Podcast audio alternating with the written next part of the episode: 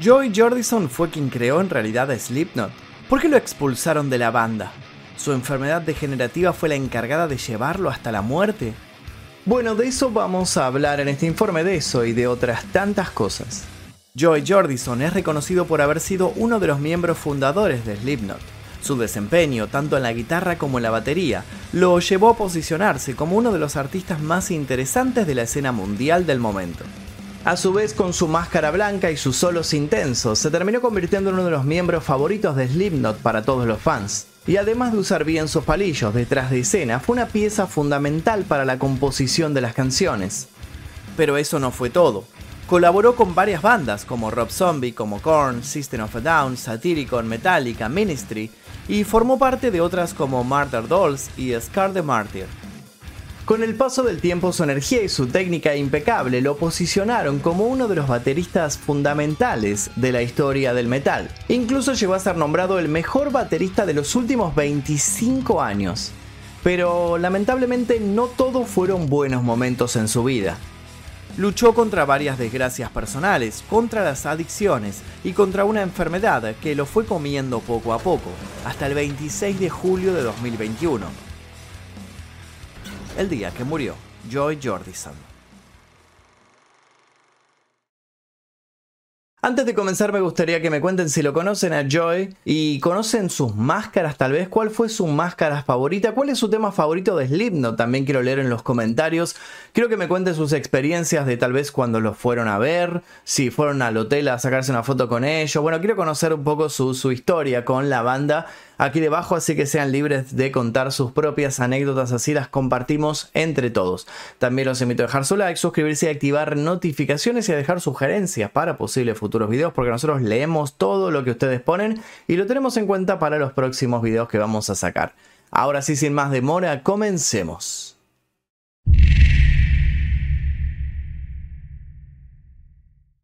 En 2016, Jordison, quien ya había pasado por una infinidad de situaciones tristes, habló sobre su batalla contra la enfermedad que le intentó arrebatar su carrera.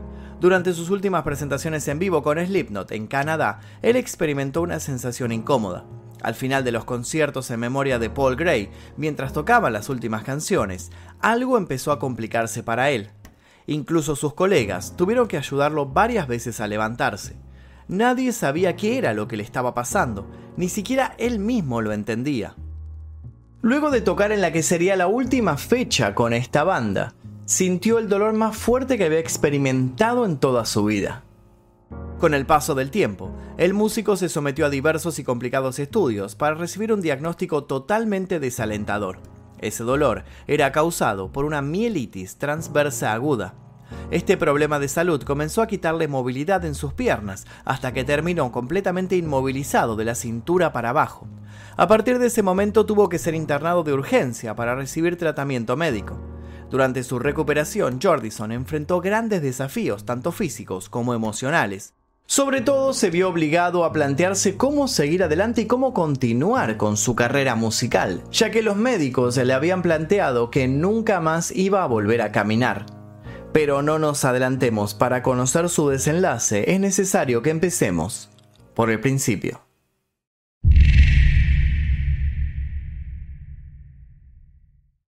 Nathan Jonas Jordison nació en Des Moines, Iowa, el 26 de abril de 1975. Siendo el mayor de tres hermanos, Jordison tuvo la responsabilidad de ser un modelo a seguir para sus hermanas Kate y Ann. Creció en una zona rural apartada de Waukee y desde muy joven sintió una gran pasión por la música.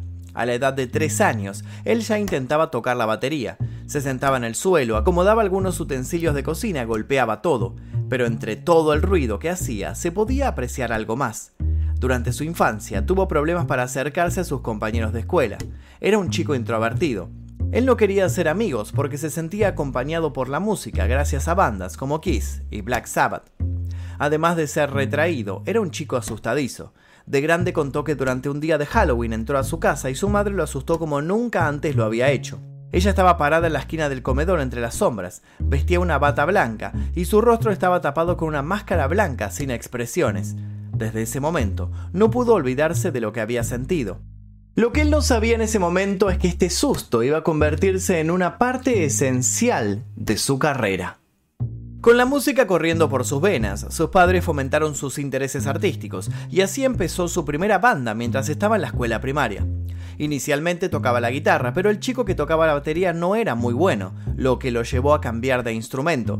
Al poco tiempo, mientras cursaba el quinto grado, sus padres lo sorprendieron con su propia batería y desde ese momento no paró de aprender. Al ingresar a la escuela secundaria de Waukee, las cosas no mejoraron para él. Desafortunadamente, debido a su baja estatura, fue objeto de burlas y críticas por parte de sus compañeros. A pesar de que nunca fue agredido físicamente, los insultos eran constantes y eso dificultaba su posibilidad de hacer amigos y sentirse integrado. Por otra parte, la mayoría de los estudiantes estaban interesados más en el deporte o en otras cuestiones y muy poca gente estaba interesada en la música metal, así que eso lo dejaba siempre aislado y solo. Ese malestar se vio potenciado por los problemas en su hogar. Después del divorcio de sus padres, su padre se mudó y pasó a verlo solo los fines de semana. Durante el resto de los días, Joy tenía que ayudar en el cuidado de sus dos hermanas menores, especialmente después de la escuela, cuando su progenitora aún estaba en el trabajo. De un momento a otro tuvo que dejar de ser un niño tímido para convertirse en el hombre de la casa. La madurez le llegó de golpe.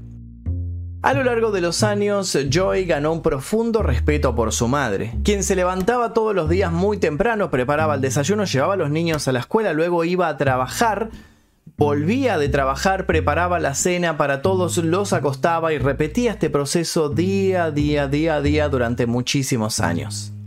Según Joy, ella le había enseñado muy buenos valores morales, a pesar de que muchas veces él molestaba al barrio entero con su banda y sus eslogans provocadores. Su madre intentó volver a armar una familia, volvió a formar pareja y se casó con quien sería su padrastro. Este hombre fue quien le dio trabajo a Jordison en la funeraria familiar. Ahí Joy aprendió el oficio. Las manos, que luego se encargarían de girar y revolear los palillos de la batería, se encargaron de embalsamar a los muertos y hacerlos presentables para los velatorios. Durante esos años se la pasó rodeado de cadáveres, pero ese no era un problema para él, ya que a los vivos mucho no los soportaba. Tiempo más tarde diría, Estoy en una banda de música por todo lo que odio de todo el mundo. Al parecer, gran parte de esa ira y odio se originó debido a las críticas e insultos que él y el resto de la banda recibieron mientras intentaban triunfar en la pequeña ciudad de Des Moines, Iowa. Esa banda que ningún vecino quería se llamó The Pale Ones, luego pasaron a ser Peak System y continuaron bajo el nombre de Meld. En 1995, Joy Jordison sugirió otro cambio de nombre y llegaría así el famoso Slipknot. Con el paso del tiempo la banda se expandió hasta contar con nueve miembros y cada uno usaba su propia máscara. ¿Y saben cuál fue la máscara que eligió Joy para él? Sí, habrán adivinado, la máscara que utilizó su madre para asustarlo. Obviamente que luego fue mutando y la fue modificando, pero este susto se convirtió en una parte fundamental de su vida hasta sus últimos días, como les dije en un comienzo.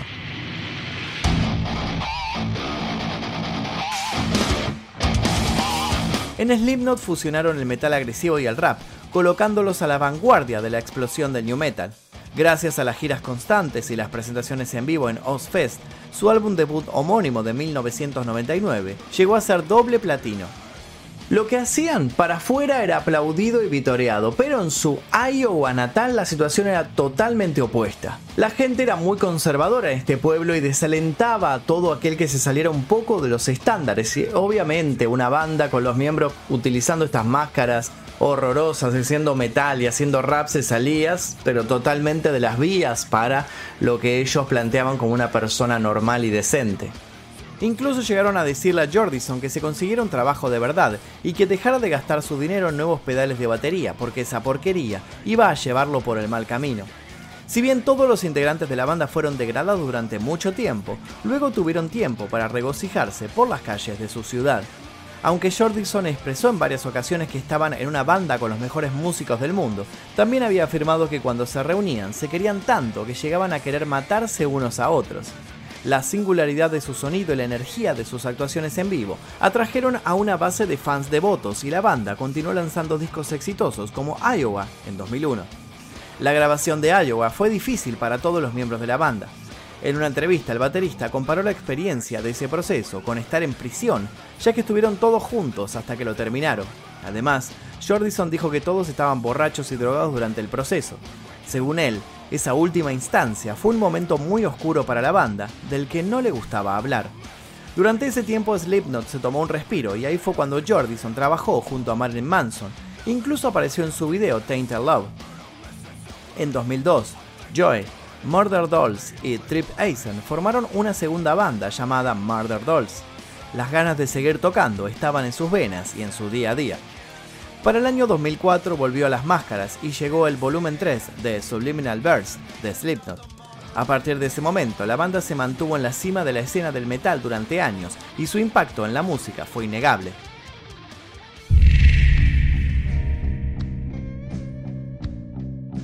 Justamente uno de los peores momentos que vivió Joy Jordison fue cuando la banda estaba en la cima de su popularidad, mientras trabajaban en el álbum All Hope Is Gone.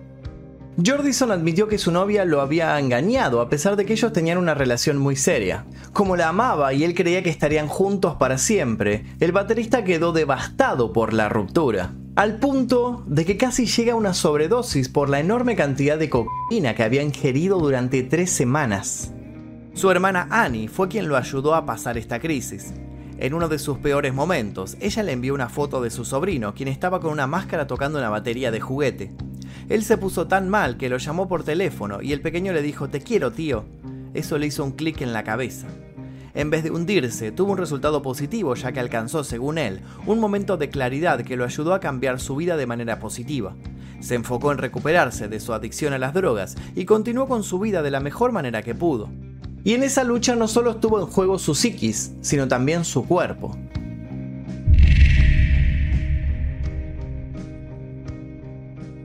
Joy Jordison sufrió diversas lesiones y heridas mientras tocaba para Slipknot, desde cortes profundos en sus piernas y una conmoción cerebral, hasta una herida profunda en la cabeza luego de que le arrojaran cosas. E incluso en una entrevista contó cómo se había roto los nudillos con una parte de la batería y empezó a sangrar tanto que todo el tambor del instrumento quedó manchado de sangre. Bueno, un detalle que para Slipknot funcionaba bastante bien. A pesar de sus lesiones, continuó tocando la batería sin perder el ritmo. Sin embargo, en 2008 la banda tuvo que cancelar sus shows europeos mientras estaban de gira para su próximo álbum, All Hope Is Gone, debido a que el músico se rompió el tobillo. Para evitar una mala recuperación, su médico le recomendó descansar y tomarse un tiempo, lo que llevó a que el baterista estuviera fuera de servicio durante seis semanas. Pero esas complicaciones de salud no eran nada comparado con lo que estaba pasando dentro de su cuerpo. El 12 de diciembre de 2013, los miembros de Slipknot anunciaron en un comunicado oficial que Joy Jordison, su primer baterista, ya no formaba parte de la banda. Los fanáticos no entendían mucho por qué había pasado eso, ya que la declaración oficial mencionaba que su partida era por razones personales. Sin embargo, no faltó el momento para que el baterista confirmara que en realidad fue despedido por otro motivo. En 2016, Jordison compartió su versión de los hechos, expresando su indignación por la forma en que todo se llevó a cabo. Los miembros de la banda no se reunieron con él y nunca le dijeron nada. Según Joy dijo, Solo recibí un estúpido correo electrónico que decía que estaba fuera del grupo después de haberme partido el culo para crearlo. A pesar de su enojo, el baterista no descartó volver a unirse con la banda en algún momento, cosa que nunca llegó a suceder. Por otra parte, el vocalista principal de Slipknot, Corey Taylor, se vio limitado en cuanto a los detalles que podía ofrecer sobre la partida de Jordison debido a razones legales. Sin embargo, explicó de manera breve la situación y dijo, es como cuando dos personas llegan a una encrucijada y deciden tomar caminos diferentes. Por más que intentes seguir su camino o hacer que sigan el tuyo, llega un momento en que debes hacer lo que es mejor para ti. Según Taylor, fue una de las decisiones más difíciles que había tomado. Joy Jordison aseguró que los demás miembros de Slipknot creyeron que había vuelto a las drogas duras y al parecer esa habría sido la razón por la que decidieron que debía dejar la banda. Lo que ellos en realidad no sabían era que el músico estaba sufriendo una enfermedad llamada mielitis transversa, que le había impedido seguir tocando su instrumento porque le había inmovilizado la parte baja de su cuerpo. Y es así como nuestra historia vuelve al comienzo. La mielitis transversa es una condición devastadora que causa inflamación de la médula espinal, dañando las fibras nerviosas. Jordison describió que su experiencia estuvo repleta de angustia. Él había pasado de sentir un leve dolor a perder el uso de sus piernas. Ya no podía tocar. Según él, era una forma de esclerosis múltiple que no le desearía ni a su peor enemigo. Después de que Joy Jordison fue diagnosticado, tuvo que enfrentar un complicado camino para recuperarse. Tras ese duro periodo de tiempo, consiguió avanzar gracias a su rehabilitación. Empezó el gimnasio y continuó con diversas terapias para poder terminar con ese problema de salud. En una de sus últimas entrevistas dijo que había sido lo más difícil que le había tocado hacer en su vida.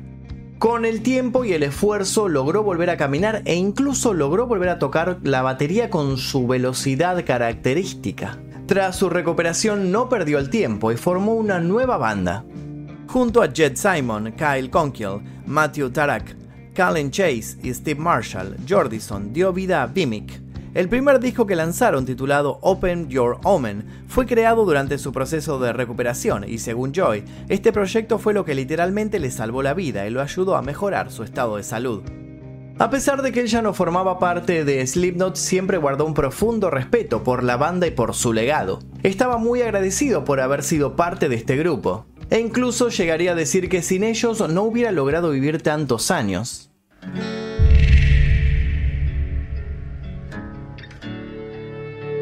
Joey siguió trabajando en sus nuevos proyectos, esperando que la mielitis no volviera a complicarle la salud como lo había hecho. Sin embargo, las cosas no sucedieron como lo planeaba. El triste desenlace de la historia de Joy Jordison ocurrió el 26 de julio de 2021 mientras dormía por complicaciones con su enfermedad. El mundo se enteró de su deceso gracias a un comunicado de su familia. La muerte de Joy nos ha dejado el corazón vacío y sentimientos de tristeza indescriptible. Para aquellos que conocieron a Joy, entendieron su ingenio rápido, su personalidad gentil, su corazón gigante y su amor por todo lo relacionado con la familia y la música. La familia de Joy ha pedido que los amigos, fanáticos y medios de comunicación respeten la decisión de privacidad y paz en este momento increíblemente difícil. También pidieron que la despedida fuera en paz, sin una multitud de gente. Y este proceso doloroso para la familia y sus allegados se hizo totalmente en privado. Luego, enterraron sus restos en el cementerio Highland Memory Gardens de Des Moines, Iowa. No se supo mucho más hasta que se cumplió un año de su partida. Los familiares de Joy Jordison lo homenajearon con un video que fue publicado en la web oficial del músico. El texto escrito por sus seres queridos decía, las canciones que acompañan a las fotos en este video incluyen algunas de las favoritas de Joy, Hizo referencia a estas en muchas de las entrevistas que dio a lo largo de su carrera cuando se le preguntó acerca de las canciones y los artistas que jugaron un papel importante en su formación como músico. Una de las que golpea con más fuerza es In My Time of Dying de Led Zeppelin, nombrada por Joy como la canción que quería que sonara en su funeral. Aunque su vida fue breve y su impacto fue significativo, Joe Jordison marcó una gran diferencia en la vida de mucha gente y su influencia se extendió mucho más allá de los aspirantes a bateristas y músicos. Este hombre que decía odiar al mundo dejó con tan solo 46 años una huella enorme en él. Y hasta aquí el video del día de hoy de Joy Jordison. Espero que les haya interesado. Los invito a dejar su like si todavía no lo hicieron, activar notificaciones y a contarme su anécdota con Slipknot, cómo lo vieron, cómo fue, si tal vez fueron al hotel y consiguieron una foto con alguno de ellos. Quiero conocer todas sus anécdotas personales con la banda y también los invito a dejar sugerencias para posibles futuros videos en este canal. Les voy a dejar aquí un par de videos para que sigan haciendo maratón y sin nada más que decir me despido. Mi nombre es Magnum Mephisto y esto fue El Día Que...